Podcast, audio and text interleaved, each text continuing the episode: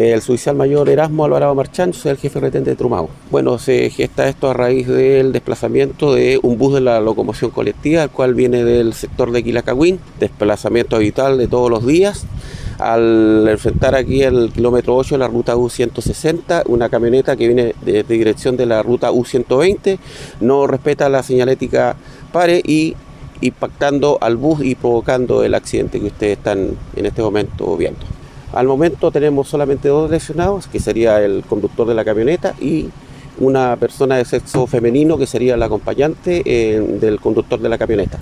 Al momento no se registra eh, riesgo vital.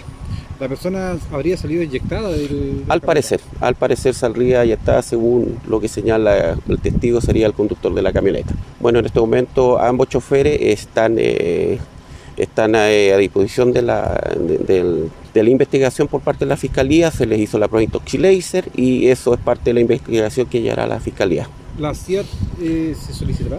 Eso es parte de lo que va a dictaminar el fiscal, no sabemos todavía, eh, tenemos bastante tiempo durante el día, son procedimientos más o menos complejos que duran bastante tiempo y durante el día eso va, eh, lo va a disponer el, fiscal de turno. ¿En la camioneta solo iban dos ocupantes? Solamente dos.